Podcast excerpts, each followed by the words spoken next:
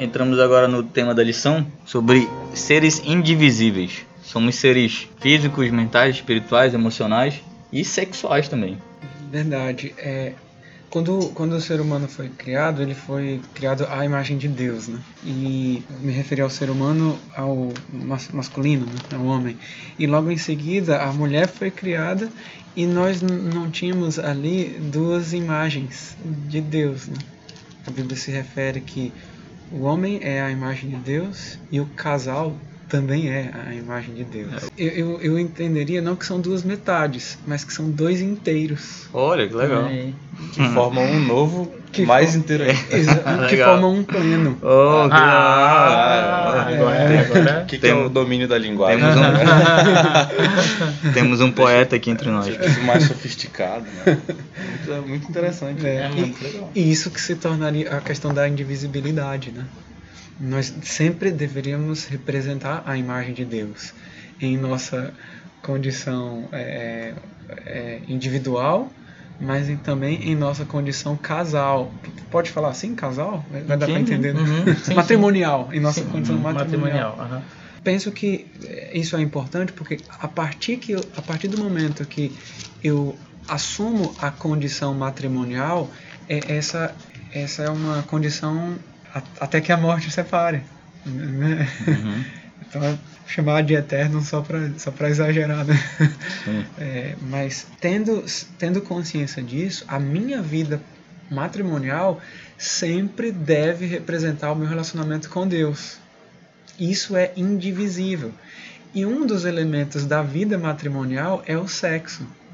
Ou seja, a, a conclusão, né? fazendo tudo isso para concluir que a minha vida sexual deve representar Deus.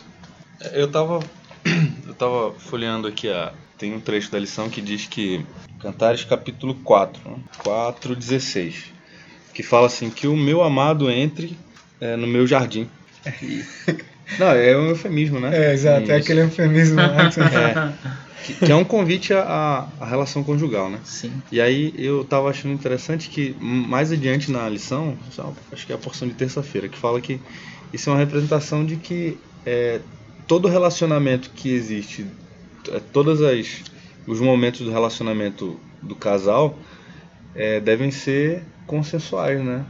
Ou seja, deve ser agradável, deve ser é, sem, assim, se, colocando em, de jeito mais de maneira mais popular, né? Sem violência psicológica, física, etc. E é exatamente o relacionamento que existe com Deus, né, pastor? Porque Deus não força ninguém a fazer nada. Ele convida, né? Diz, vem, vamos, eu estarei contigo, mas ele não força ninguém a fazer nada. Né? Esse versículo é o 4,16. 4,16. Né? É, é, eu, eu acho que não teria, não teria muita discussão de entender que esse 4,16 é, a, é a é a primeira, o primeiro momento no texto em que o sexo explícito aparece. Parece que primeiro são preliminares ali, né? Uma conversa, um, um elogio, um, um, carinho, e agora finalmente o sexo é, é consumado. Né? Mas seria positivo a gente perceber que tudo isso começou com a palavra da mulher. Né? É a amada, começa, é a amada quem que fala abre, isso. Ela né? que abre o livro. Uhum. É, ela quem abre o livro, uhum. lá no, no o início, cântico, né? O na verdade. cântico, é, é. A, a, poesia. E agora, ela quem starta também o sexo. Então você vê o papel da mulher na atividade sexual. É, isso aí. Inclusive, Mas é, ela tem direito de, de ter prazer.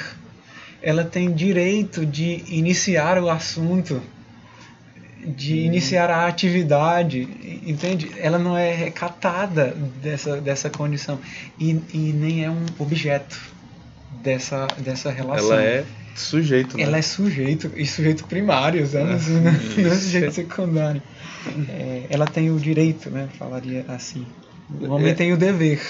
Olha, eu, eu achei até interessante, né? Porque é, a partir disso que você está explicando, a gente pode fazer um, uma uma análise, né? Ela tá rompendo um, um paradigma, assim. É uma ruptura de paradigma gigantesca, porque considerando que é, muitas vezes a Bíblia é acusada de ser machista, e, e as religiões monoteístas são acusadas de machismo, as mulheres aqui tomando a frente num, num papel da relação conjugal, é, é uma representação de que elas não são objeto do interesse, somente objeto de interesse sexual dos homens. Elas são. É? Elas Verdade, tomam a e- frente. e isso é muito presente na nossa sociedade, né? ainda hoje. Seja ela uma sociedade comum ou cristã, ou mesmo adventista, né? É, eu, eu, eu queria colocar até assim, um ponto, uma visão crítica né, do próprio título da lição, é, que é, em, em português está assim, a canção de amor do rei. Então, é, é, é- aqui é apresentado sob o título que essa canção de amor ela starta a partir da voz do rei. Né? Então, o próprio título ele, é- ele foi traduzido, né? Aham. Carrega. Eu estou supondo aqui, eu não sei quem traduziu, quais as intenções Talvez de ter a, a traduzido pessoa assim. nem sabe quem É, sabe. talvez ela nem saiba, ou seja, percebeu, né? tá no subconsciente dela que quem starta o amor é o homem. Mas, mas nós somos icono- iconoclastas aqui, nós quebramos o. Aí, a- a- sugerimos a mudança do tema para a canção de amor Da rainha. Da, da Real, rainha real, ou da real. realeza, né? Real, real. É, é da realeza. Boa, A canção de amor da realeza. Exatamente. Como conforme tá no original, né? Que é real, né? Royal, né? É, Royal. É. É, mas então, eu só ia comentar um detalhe que interessante, que é, voltando aqui a Rashi, Rashi, ele, é, qual que é a interpretação dele do livro de, de Cantares, que tem a ver com o que, que vocês estão falando aí? Que Rashi, ele coloca o seguinte, que a jovem, a bela moça, que é a, Sula, é, a Sulamita é uma jovem e bela moça, é uma, uma noiva, mas isso não significa que eles nunca tiveram relações, não é aqui, na visão de Rashi, não significa, esse livro não é... é ele não conta a história de Salomão e a Sulamita, de dois casais que estão prestes a casar, mas que já estão casados há muito tempo. E aí o livro, se vocês presta- prestarem atenção, quem lê todos os oito capítulos do, do livro, percebe que o livro ele tem flashbacks, flash eh, forwards, né, flash backwards. Então, ah, e ele também tem muitas antifonias. Ele é composto por antifonias, como o o, o Jordi falou, é, é a Sulamita que abre o cântico, depois vem ele que dá uma resposta, aí também tem um grupo de pessoas que canta também, depois volta de novo, esse, esse para lá e para cá, e eles ficam contando episódios da vida deles, só que são episódios, como eu disse, para frente, para trás, né? Só um detalhe aí, então por causa disso, o Rashi ele interpreta então o seguinte, que a Sulamita, ela é uma, uma noiva, ela casou-se com o rei, mas com o tempo ela foi infiel a ele, esse é um detalhe. Ela casou-se com o rei, mas ela foi infiel a ele. O rei então a enviou para o exílio para viver como uma viúva. Deus, é, Deus, eu estou falando Deus aqui, já estou revelando. né? Mas a visão então é, é enviar, ela é enviada, mas o amor do rei por ela permaneceu ainda constante, embora o o, o rei enviou ela para o exílio. E ele então fica observando ela e protegendo ela secretamente por trás das brechas das janelas. É Por isso que ela fala: por trás das brechas eu te vejo, eu vejo passar, né? E quando ela resolveu então de fato ser fiel, se arrepende, o rei então tomou ela de volta com um amor restaurado. E para Rashi então o povo é, que casou, que noivou com Deus, é o povo de Israel e que fez isso na saída do Egito. E depois o casamento foi consumado na aliança, que é a Rupá do Sinai, que é o- a tenda nupcial do Sinai, aonde Israel jurou amor e lealdade a Deus, mas se tornou infiel. E aí, depois, então, Deus os enviou para o exílio, como uma viúva, lá na Babilônia, mas depois, como diz ali Cantares 1.2, né, Israel, é, como uma ideia né, de Israel no exílio e a saudade da intimidade. Ah, é que, é que que fala ali, né, é, nem é o verso 2, eu acho até que eu coloquei errado aqui, seria o versículo 4, ó. Leva-me após ti, apressemo-nos. O rei me introduziu nas suas recâmeras. Ele me introduziu, me colocou de volta nas suas recâmeras. Em ti nos regozijaremos e nos alegraremos. Do teu amor nos lembraremos. Mais do que do vinho, não é sem razão que te amam. Então ela está recordando porque ele resgatou ela. E aí que está o início da história já é a história da restauração.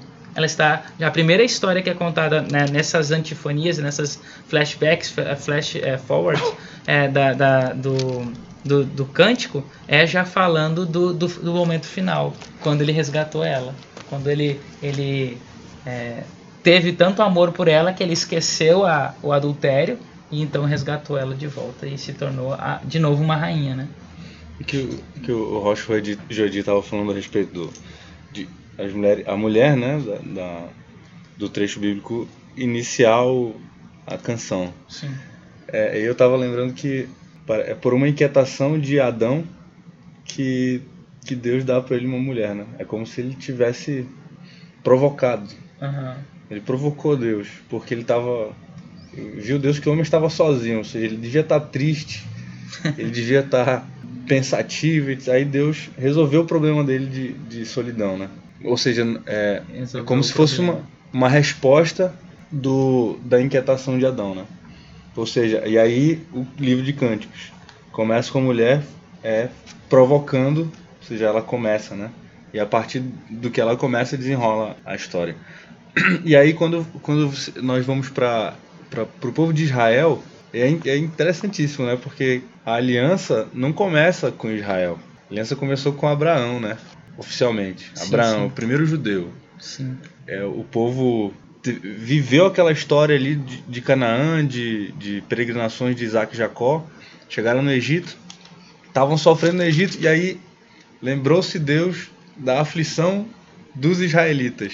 Ou seja, é como se eles tivessem mais uma vez provocado Deus. Aí Deus vai lá e lembra da aliança, retira eles, leva para o casamento. E essa história se repete no cativeiro babilônico e se repete na nossa era agora. Tanto que o livro de Apocalipse, a visão é de, um, de uma noiva que vem para o casamento com o noivo, né? Exatamente. Eu tava, tava fazendo essa associação também, né? Porque é quando quando nós observamos lá o Apocalipse, que é o novo Êxodo, né? É um novo Êxodo, aí chega um momento que ele é um novo Gênesis. É, Mas a maior parte do, do Apocalipse é um novo Êxodo. Que conta a história exatamente do que o Roche William estava descrevendo, né? É um casamento que foi selado, que foi desfeito e que foi refeito. E quando ele, quando ele é refeito, aí o noivo vai lá e resgata alguém, né? Interessante isso.